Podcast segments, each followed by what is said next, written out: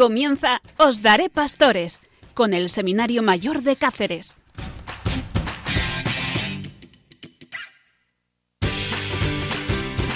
Buenas noches, estamos en Radio María, en Os Daré Pastores, una hora con vosotros para que todos nos pongamos en sintonía de la vocación, que es de lo que vamos a hablar, el sentido de la vida y la vocación. Para ello vamos a abrir nuestras puertas, las puertas y las ventanas del seminario de Coria Cáceres y con todos los seminaristas a la habla. ¿Por qué? Porque tenemos ganas de comunicarnos contigo, si es que la comunicación llena el corazón y con una serie de secciones que eh, vamos a intentar entreteneros durante esta hora a través de eh, esta parrilla eh, llena de corazón porque detrás hay vivencias de personas que quieren, como no, decirle a Dios que sí. Y como todo programa de Radio María, siempre nos acordamos de Dios. Por eso eh, vamos a hacer lo primero una oración y una oración vocacional. Después, noticias. Nos ponemos al día. Noticias eh, pues que nos ponen en la actualidad de nuestra Iglesia Universal. Tema del día y cómo no en el octavario de oración por la unidad de los cristianos podríamos saltarnos este tema, el tema ecumenismo, porque sí, también en el seminario se estudia el ecumenismo, nos importa mucho el hermano, el hermano de otra confesión y después rozamos el corazón con testimonios vivos. Un seminarista dará su testimonio y ya veréis eh, cómo nos pone en vilo. Hablamos de amistad eh, con una entrevista entre dos seminaristas y es que al final todo queda en casa. Y para terminar, una despedida llena de música y de oración, eh, porque siempre tenemos para ti la bendición de Dios.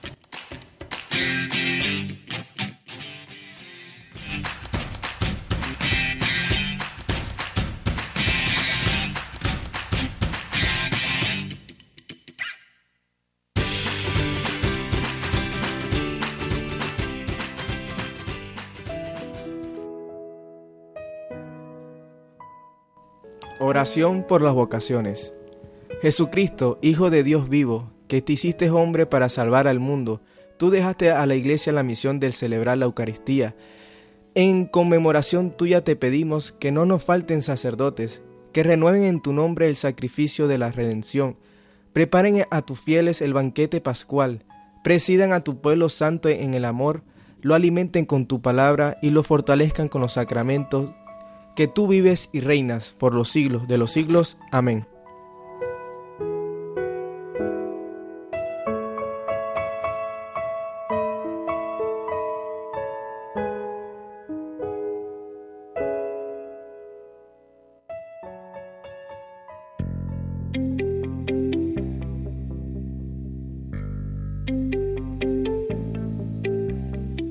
Nos ponemos al día.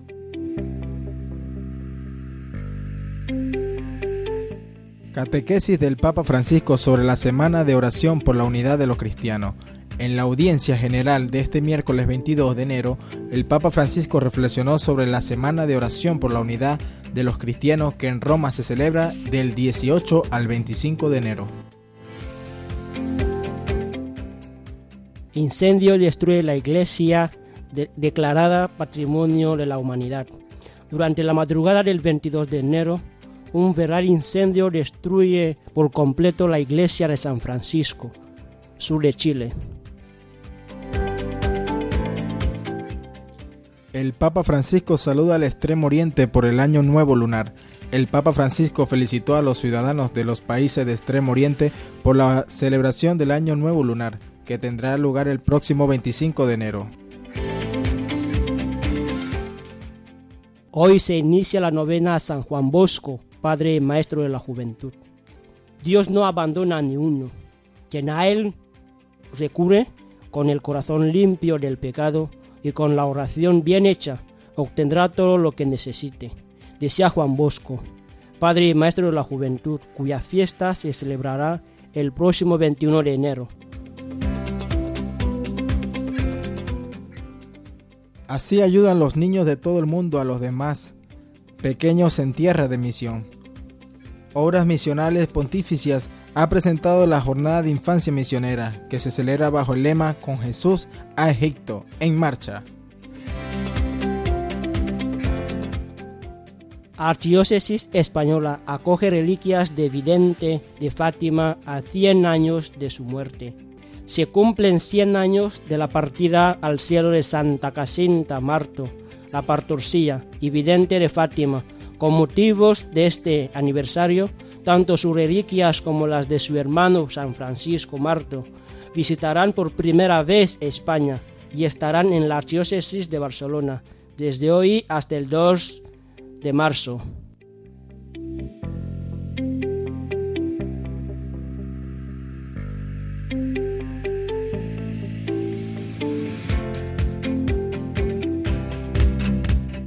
El tema del día.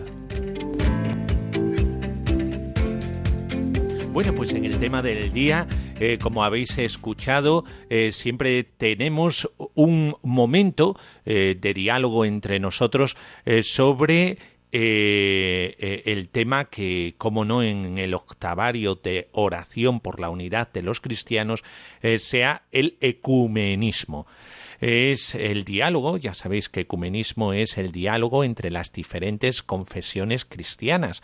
Y por lo tanto eh, es eh, muy conveniente el, echar lazos a nuestros hermanos que sienten a Jesucristo como su Señor y que dan la vida también por Jesucristo.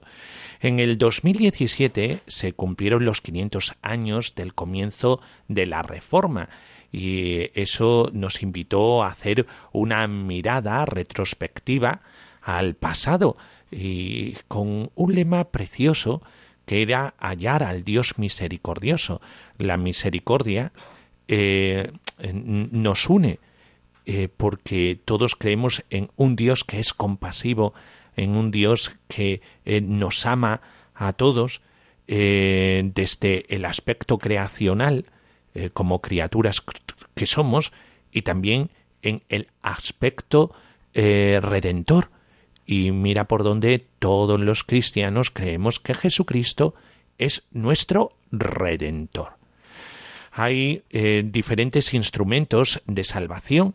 Está el instrumento de la palabra de Dios, la sola fidei de los protestantes, pues ellos atienden a la relación con Jesucristo a través de la palabra de Dios. Nosotros tenemos otros auxilios, eh, como son los sacramentos, la vida sacramental, que nos lleva a la vida de gracia. Y hay un tema muy importante en el cristianismo como es la justificación. Y la justificación, eh, en 1997 eh, llegamos a ponernos de acuerdo incluso en eso todos los cristianos, en un documento que nos hablaba de eh, los términos eh, comunes que tenemos todos los cristianos de todas las confesiones cristianas sobre la justificación. Por eso eh, nos encontramos ante un gran desafío entre todos los cristianos, que es la purificación y la sanación de la memoria, también la restauración de la unidad como dice Efesios 4, 4, 6.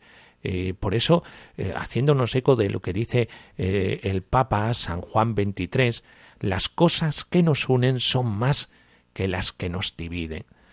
Por eso, mm, cuando tenemos una mirada retrospectiva hacia el pasado, en el Concilio Vaticano II, eh, tuvo mucha importancia el diálogo con los hermanos de otras confesiones cristianas.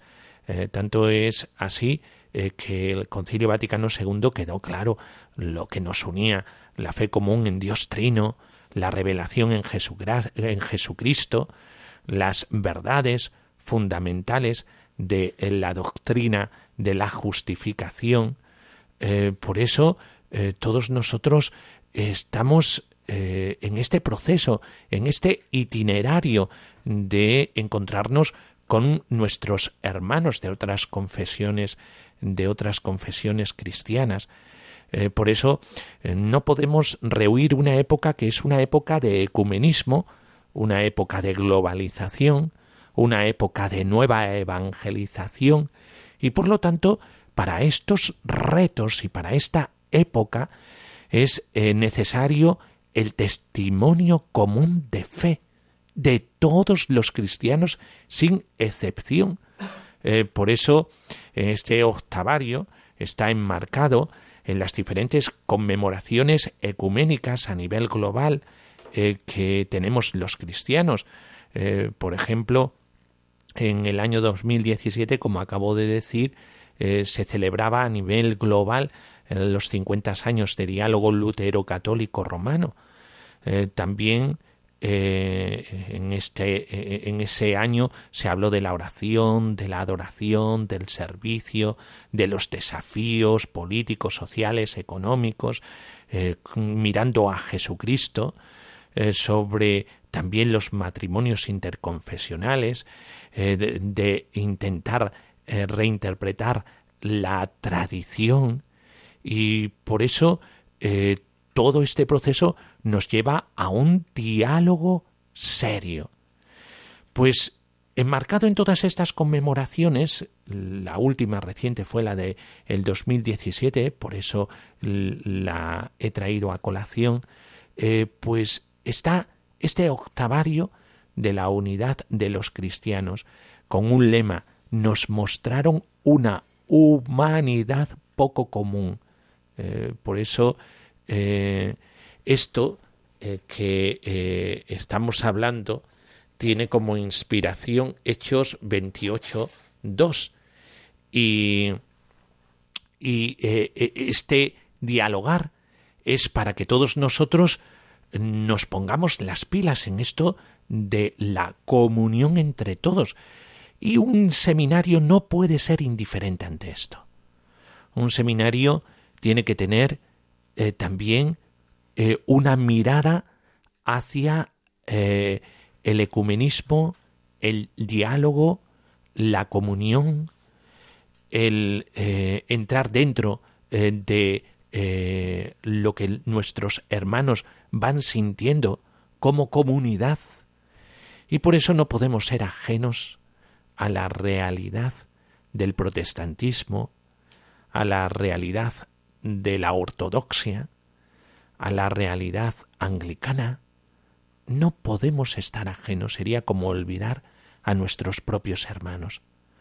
Por eso, eh, para dialogar un poquito sobre esto y sobre eh, cómo nosotros vivimos el ecumenismo aquí en el seminario de Coria Cáceres y en la diócesis de Coria Cáceres, eh, pues tengo a, a, a mi lado en este diálogo que hacemos en el tema del día a dos seminaristas.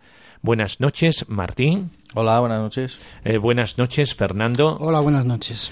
Eh, bueno, pues eh, también en el seminario se vive el ecumenismo.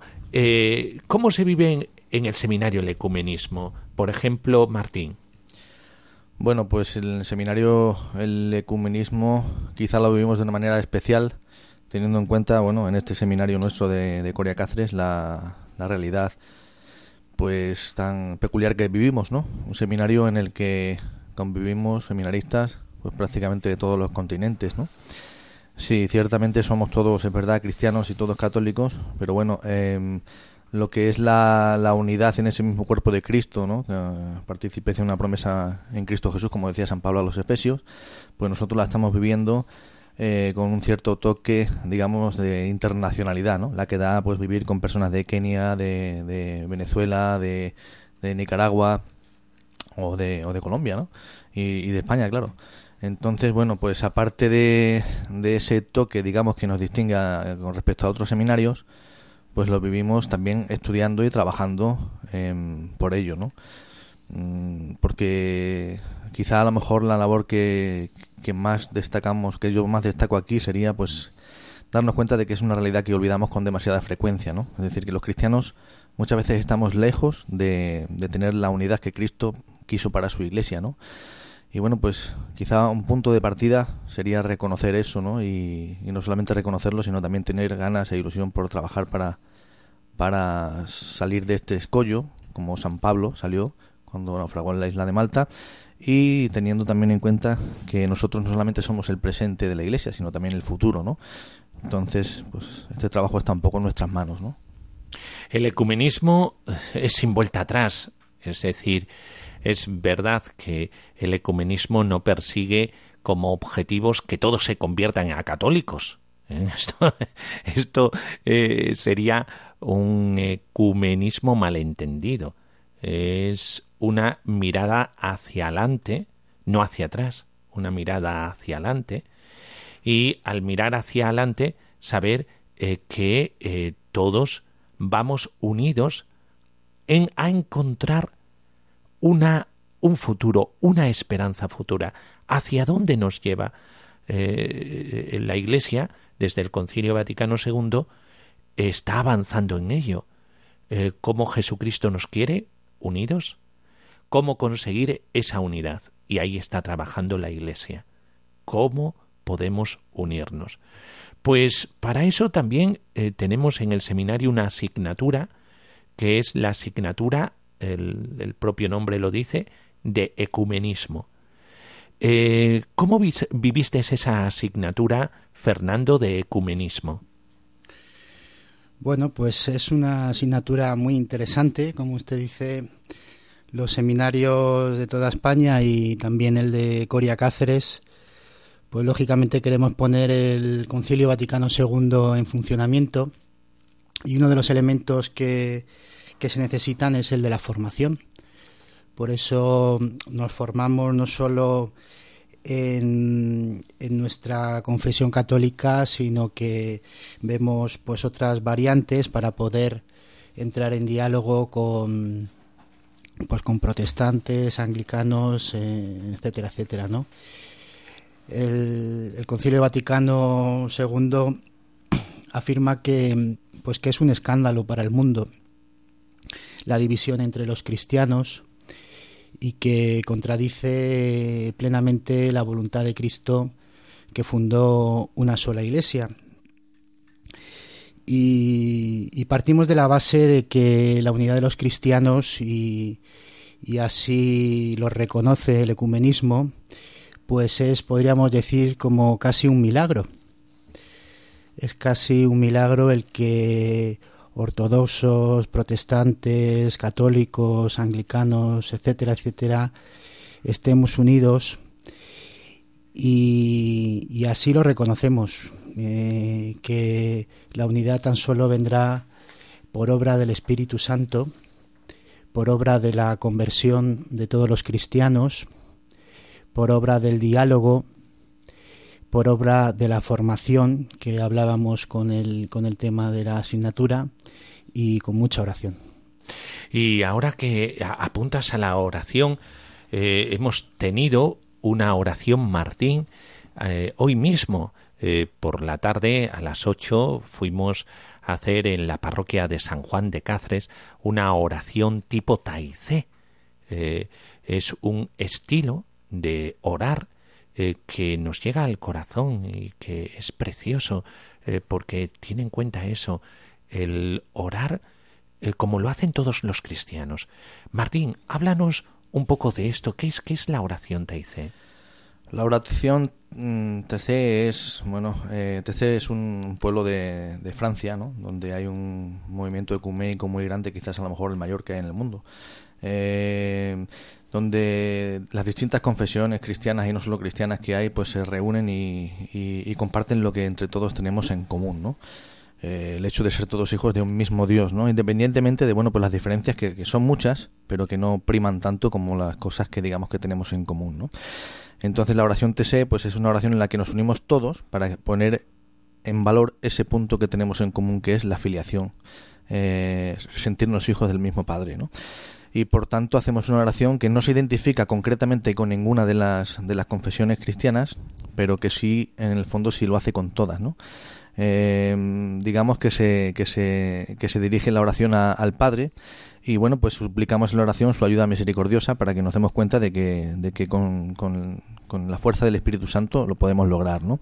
Entonces, eh, si antes decía que el primer paso es reconocer eh, este, esta situación que, que, por desgracia tenemos, que es que la Iglesia está dividida, pues y el primer paso era, el punto de partida era el reconocimiento de esto, pues el siguiente es la oración, ¿no? Desde la oración, desde la oración arranca todo, ¿no? Porque si San Pablo se vio acosado por una tempestad que, que le hizo naufragar, la tempestad de hoy día pues son, son dos, ¿no? La situación pues del relativismo actual que vivimos en esta sociedad y luego pues la indiferencia que hay contra todo lo que lo que huela evangélico no entonces nosotros a través de nuestra oración nos unimos eh, para luchar eh, con estas armas que tenemos no que, además son importantes no si reconocemos el poder de la oración nos daríamos cuenta de que, de que la oración lo puede todo no cuando uno se dirige a, Dios, eh, Dios no, no desoye a sus hijos, ¿no? Entonces, más aún cuando lo que pretendemos y queremos es ser un solo cuerpo, ¿no? una sola carne, una sola familia, ¿no? Y sentirnos, pues como decía antes, como San Pablo le decía a los Efesios, ¿no? Miembros del mismo cuerpo y partícipes de la misma promesa de Cristo Jesús por medio del Evangelio.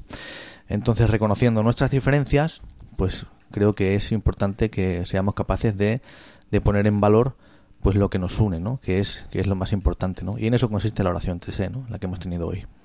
Hay eh, música eh, muy bonita, repetitiva, que te deja entrar en el corazón de Cristo, porque todos adoramos al Señor.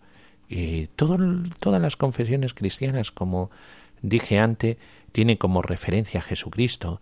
Entonces, la misma oración en Cristo, como dice Martín, eh, en la fraternidad de los hijos de Dios y en la filiación, teniendo a Jesucristo en medio donde dos o más estén en mi nombre, allí yo estoy en medio, decía el Señor. Pues así también en la oración Taizé es precioso ver eh, que la hacen con nosotros no solamente católicos, sino también eh, evangelistas o eh, otras confesiones cristianas que se unen con nosotros, ortodoxos, Alguna familia ortodoxa de Cáceres también se ha unido con nosotros a rezar. Por eso eh, es bellísimo mm, el que todos estemos en, en torno a Jesucristo. También eh, eh, al seminario se invitó a algún pastor que otro, ¿verdad, Fernanda? y nos estuvimos un coloquio con un pastor. Esa experiencia, ¿cómo te resultó, Fernando? Bueno, pues es una experiencia muy positiva, entra dentro de, las actividades que realiza el seminario en esta, en esta semana por la unidad de los cristianos. Y bueno, pues tiene que ser un, un diálogo que no nos separe más, sino que en el cual todos tenemos que poner de nuestra parte para intentar mm, pues llegar a, conclusiones eh, en las que estemos eh, medianamente unidos como bien dice Martín pues hay más cosas que nos unen que, que nos desunen ¿no? y de ahí tenemos que partir para, para intentar avanzar y, y, bueno pues teniendo en cuenta también cada uno obviamente parte de bueno pues de sus convicciones de sus creencias y a veces es difícil ceder en, nuestras posiciones. Por eso el diálogo ecuménico pues eh, es muy necesario para pues para que todos seamos unos como decía Jesucristo. Eh, fijaos que hemos hablado del ecumenismo de la oración. Eh, y en el ecumenismo de la oración tenemos el octavario de la unidad por los cristianos, que todo el material del octavario pues se utiliza en las municiones de cada día, de eh, las Eucaristías en el seminario, también en las municiones eh, al día, eh, en nuestra oración diaria está muy presente el octavario de oración por la unidad de los cristianos. Tenemos una asignatura de ecumenismo, ya hemos hablado de ella. tenemos propiamente del seminario la actividad de la oración de Taizé, porque somos los organizadores de esa oración junto con la Delegación de Relaciones Interconfesionales de la Diócesis de Coria Cáceres. Tenemos un profesor de ecumenismo eh, que de vez en cuando también eh, nos dan ciclos formativos, eh, don Rafael Delgado, sobre el ecumenismo. Hemos ido a bastantes charlas, ¿verdad?, sobre el ecumenismo. después, también en estas actividades, este, estos coloquios con los, con los pastores protestantes, eh, es decir, eh, que eh, es importante esta dimensión dentro de la formación de el futuro sacerdote. Em, hemos hablado de el ecumenismo de oración. Hay otro ecumenismo, es el ecumenismo de la caridad.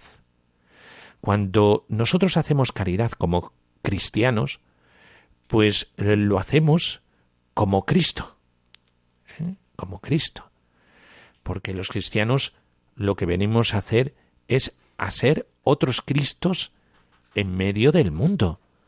Eh, cuando un cristiano hace caridad, mm, eh, la gente no dice, este, es católico, no, no, dice, e, este, esta es caridad cristiana. Nos une la caridad a todos los cristianos. Esto en Alemania es tan habitual, tan común, eh, que incluso Caritas en Alemania se une con los protestantes a hacer la caridad a los más pobres, se unen para la caridad. Está muy desarrollado en ciertos países, en otros países menos, eh, pero hay en países en donde los mismos cristianos, sean de la confesión que sea, se unen eh, para auxiliar las necesidades del país. ¿Eh? Martín, tú ¿Cómo no te iba a preguntar esto? Porque gracias a Dios eh, tienes una conciencia, eh, estás muy concienciado eh, con la solidaridad por la ONG que llevas. Entonces, esto de la de el ecumenismo en la caridad, ¿qué te parece? que realmente los cristianos estamos unidos en la caridad de Cristo. Ciertamente. Y, además es un aspecto, pues, pues no poco importante, ¿no? Es fundamental, ¿no? Tanto es así que, bueno, pues este, este año en la, en la Semana de Oración por la, por la Unidad de los Cristianos, el lema va en ese sentido. Es decir, eh, los isleños nos mostraron una humanidad poco común, ¿no? Del libro de los Hechos de los Apóstoles, ¿no? Esa es la caridad, esa es, ese es el ecumenismo en la caridad, ¿no? Eh, un tema que por otra parte está de gran actualidad hoy, no solamente por el hecho de que, bueno, todos sabemos que un naufragio, el Mediterráneo, es algo que a todos nos evoca algo pues tan actual como triste, ¿no? Y, bueno, pues mm, nosotros tenemos que tratar con solícita humanidad a, estas personas, ¿no? Pero no solamente sus pobrezas eh, físicas, corporales, ¿no? Sino también sus pobrezas espirituales.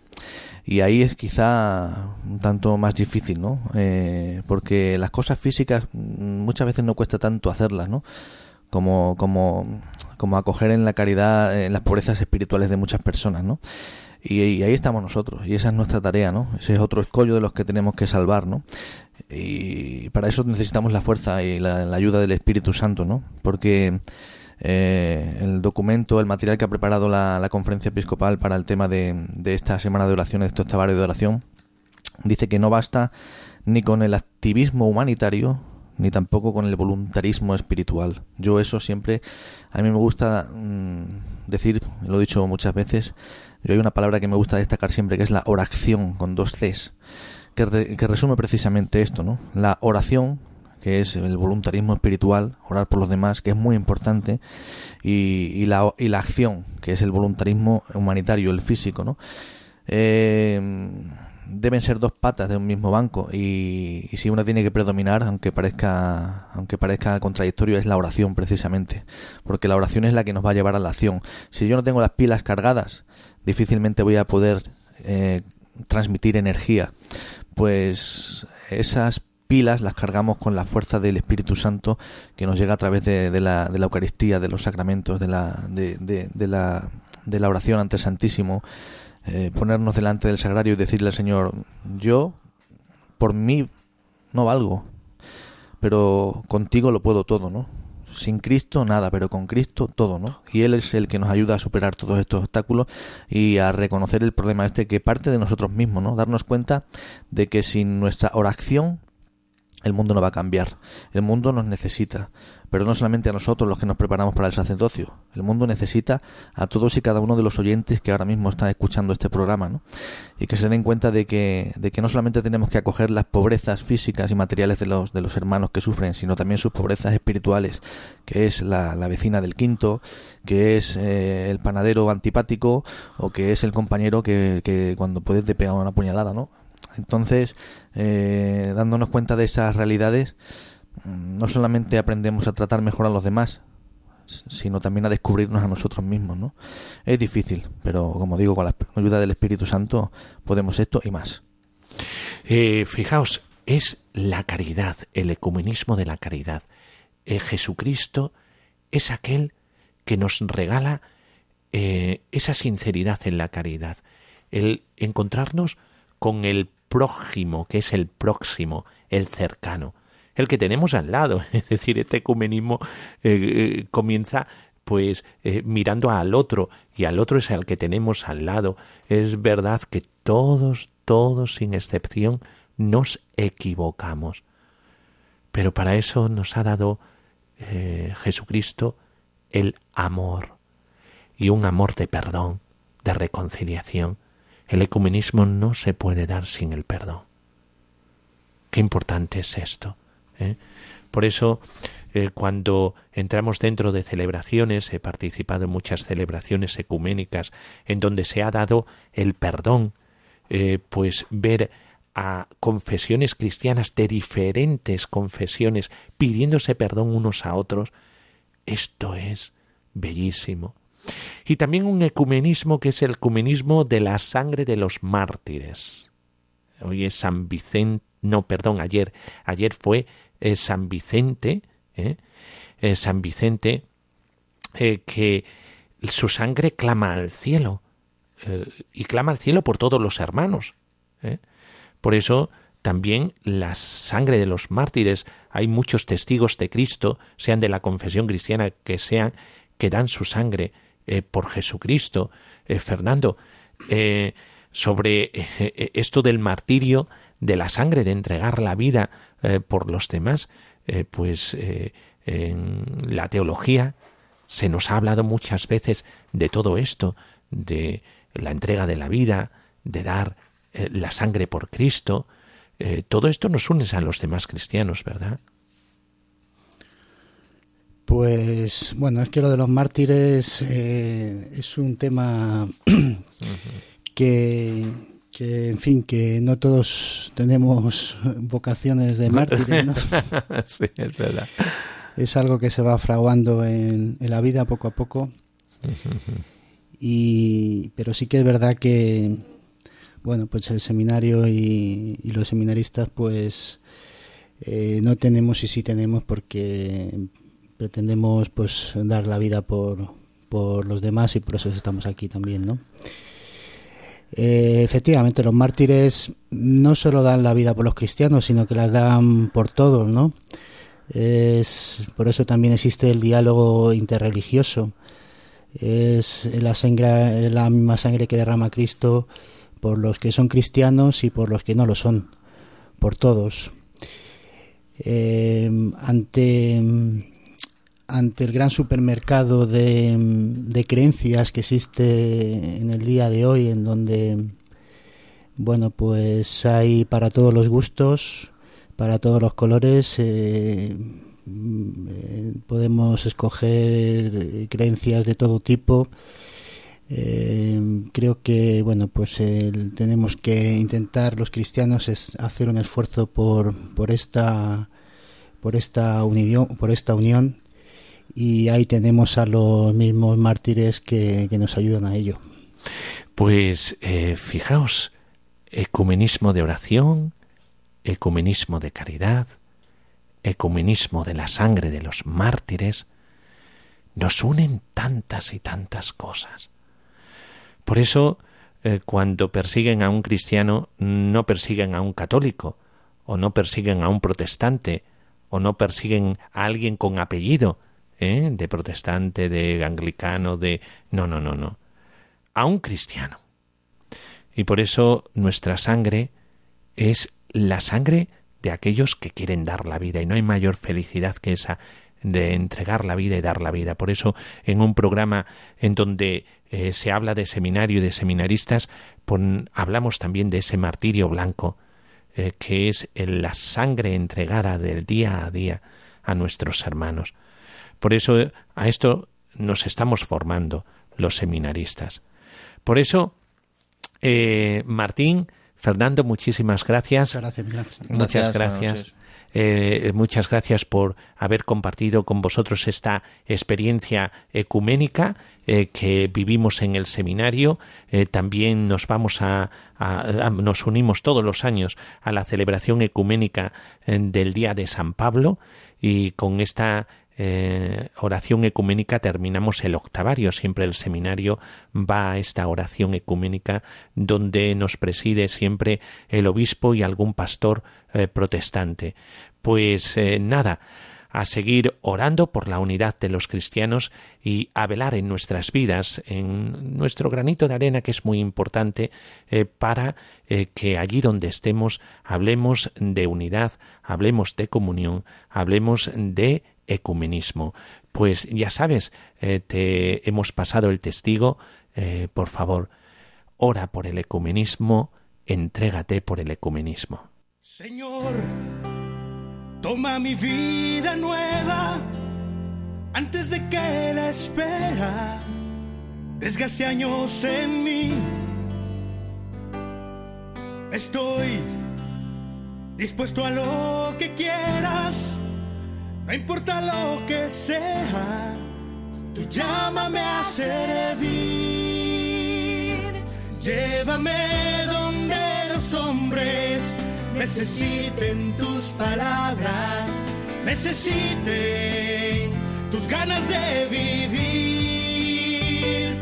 Donde falte la esperanza, donde falte la alegría, simplemente no saber de ti. Te doy mi corazón sincero para gritar sin miedo lo hermoso que es tu amor. Señor, tengo alma misionera, condúceme a la tierra, tenga sed de Dios.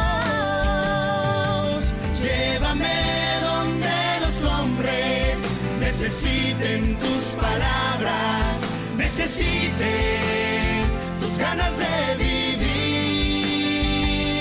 Donde falte la esperanza, donde falte la alegría, simplemente por no saber de ti. Y así en marcha iré cantando, por pueblos predicando grandeza, Señor. Tendré mis brazos sin cansancio, tu historia entre mis labios y fuerza en la oración. Llévame donde los hombres necesiten tus palabras necesiten tus ganas de vivir. Donde falte la esperanza, donde falte la alegría, simplemente por no saber de ti.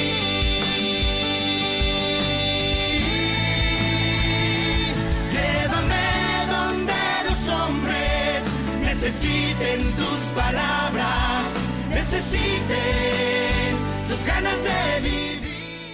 Testimonios vivos. Donde la alegría. Muy buenas noches.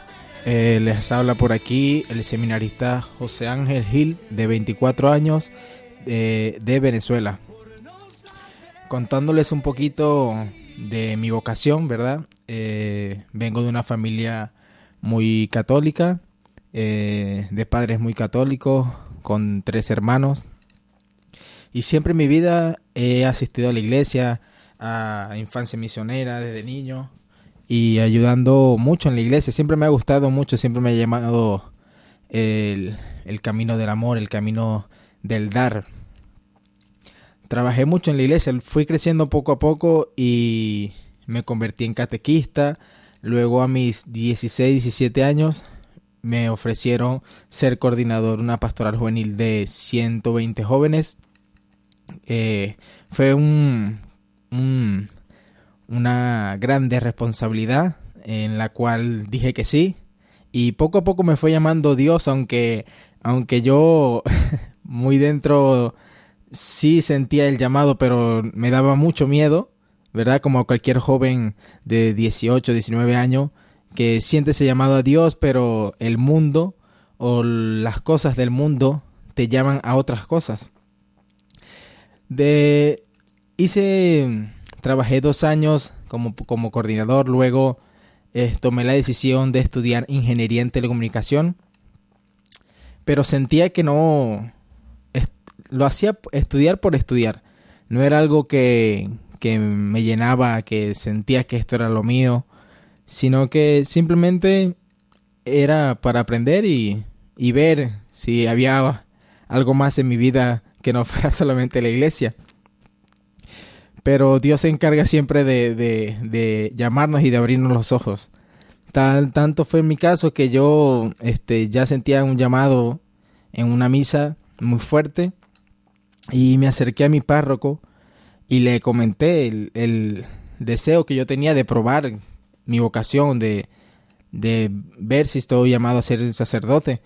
Y él me dijo que iba a hablar con el obispo porque en ese entonces pasaba mi país por, por una fuerte política, por, un, por muchas cosas malas, por muerte de jóvenes, de guarimbas, etcétera. Que me imagino que muchos de los oyentes saben un poco de lo que está pasando en Venezuela. Y me dijo que tranquilo, que él iba a hablar y, y, y ver si podía estudiar en, afuera de un seminario, ¿verdad?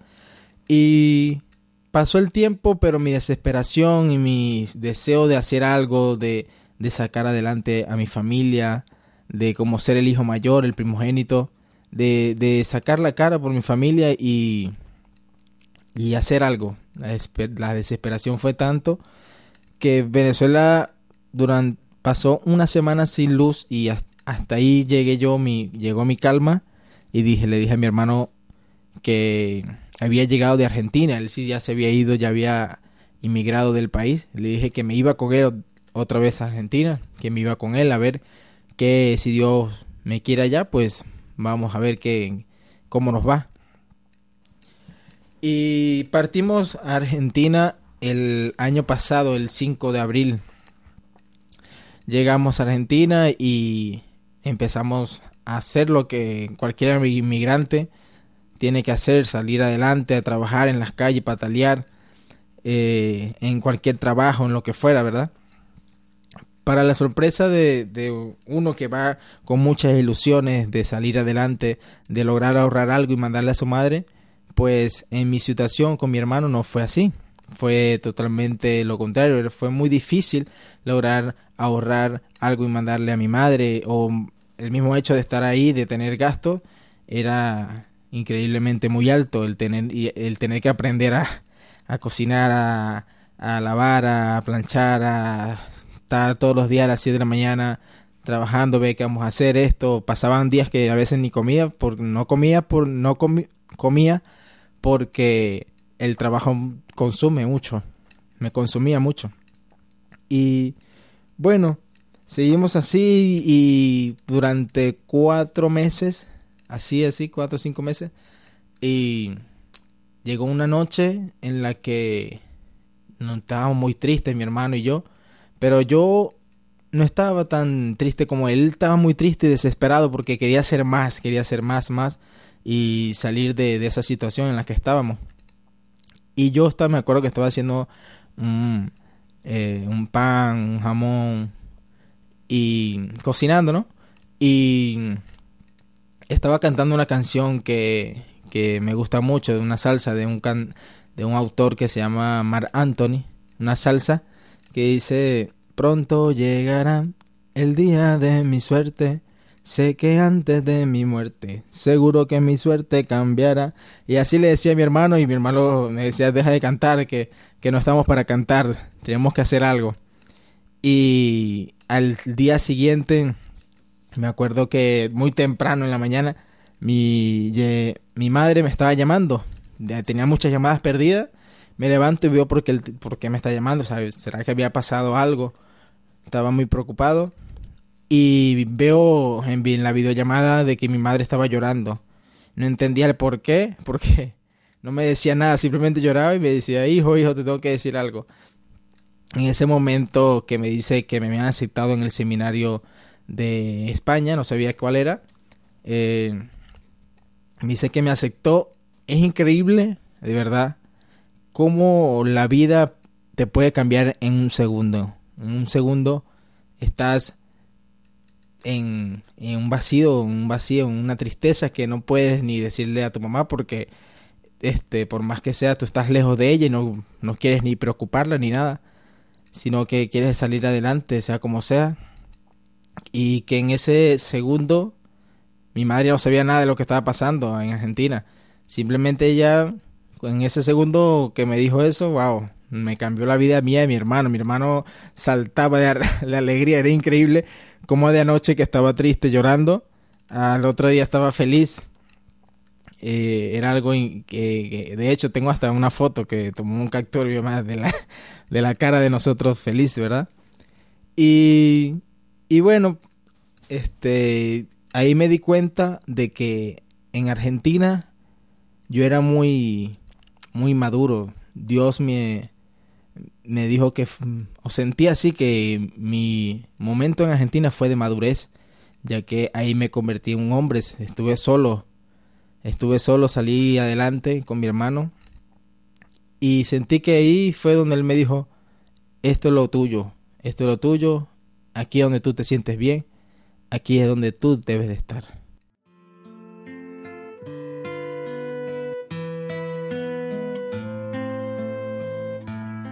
Hablamos de amistad.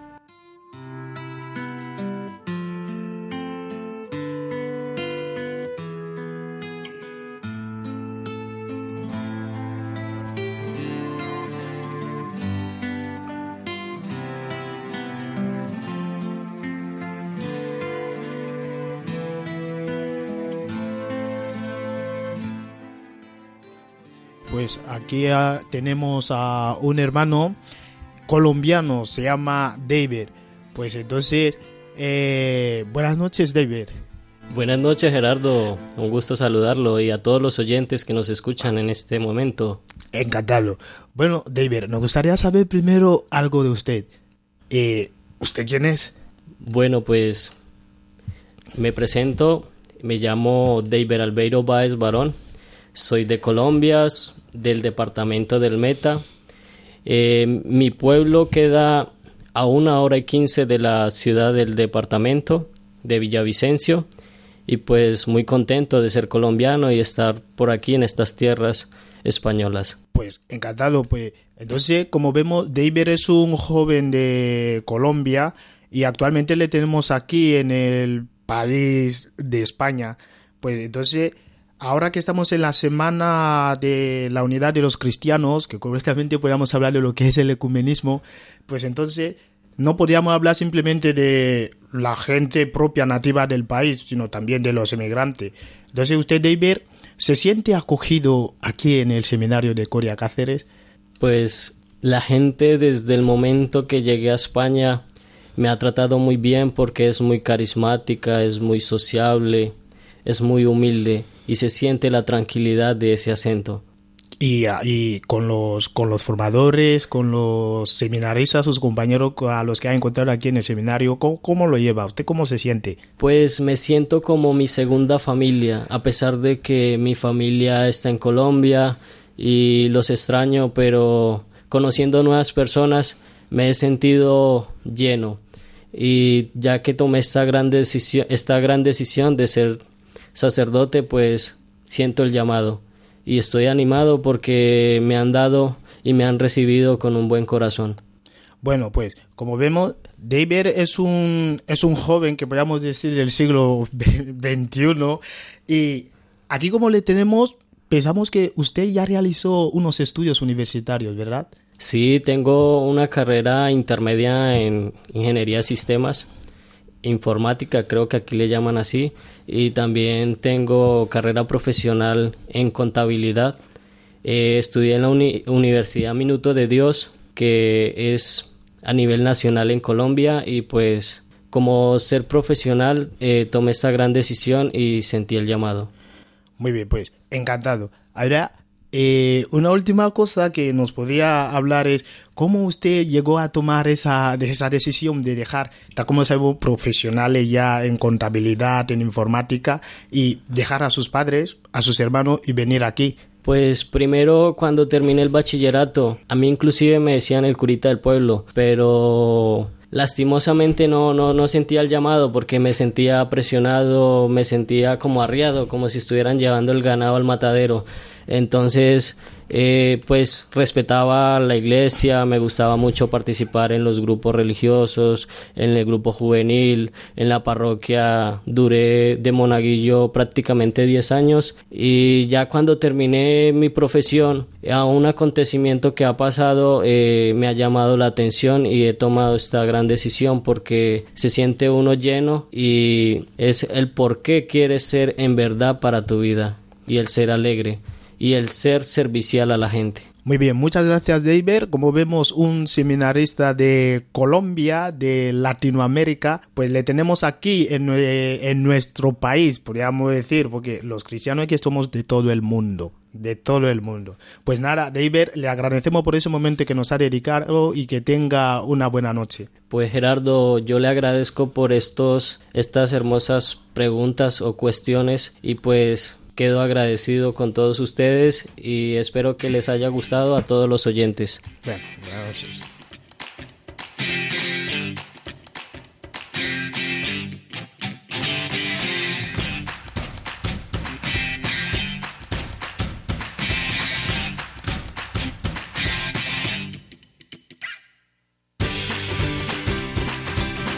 Esta es la vida de la Iglesia Católica, esta es la Iglesia Universal, este es el seminario con todos los seminaristas que quieren decir sí con generosidad a Dios, Emmanuel, José Ángel, Demetrio, Martín, Fernando, Gerardo, Deiber, Vicente en el control y aquí en el micrófono Miguel Ángel.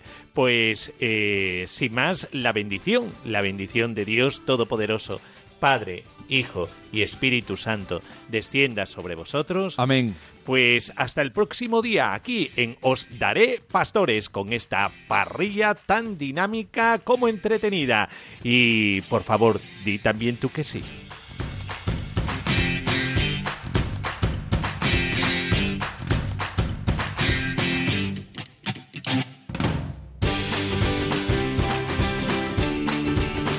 Así concluye Os Daré Pastores, hoy con el Seminario Mayor de Cáceres.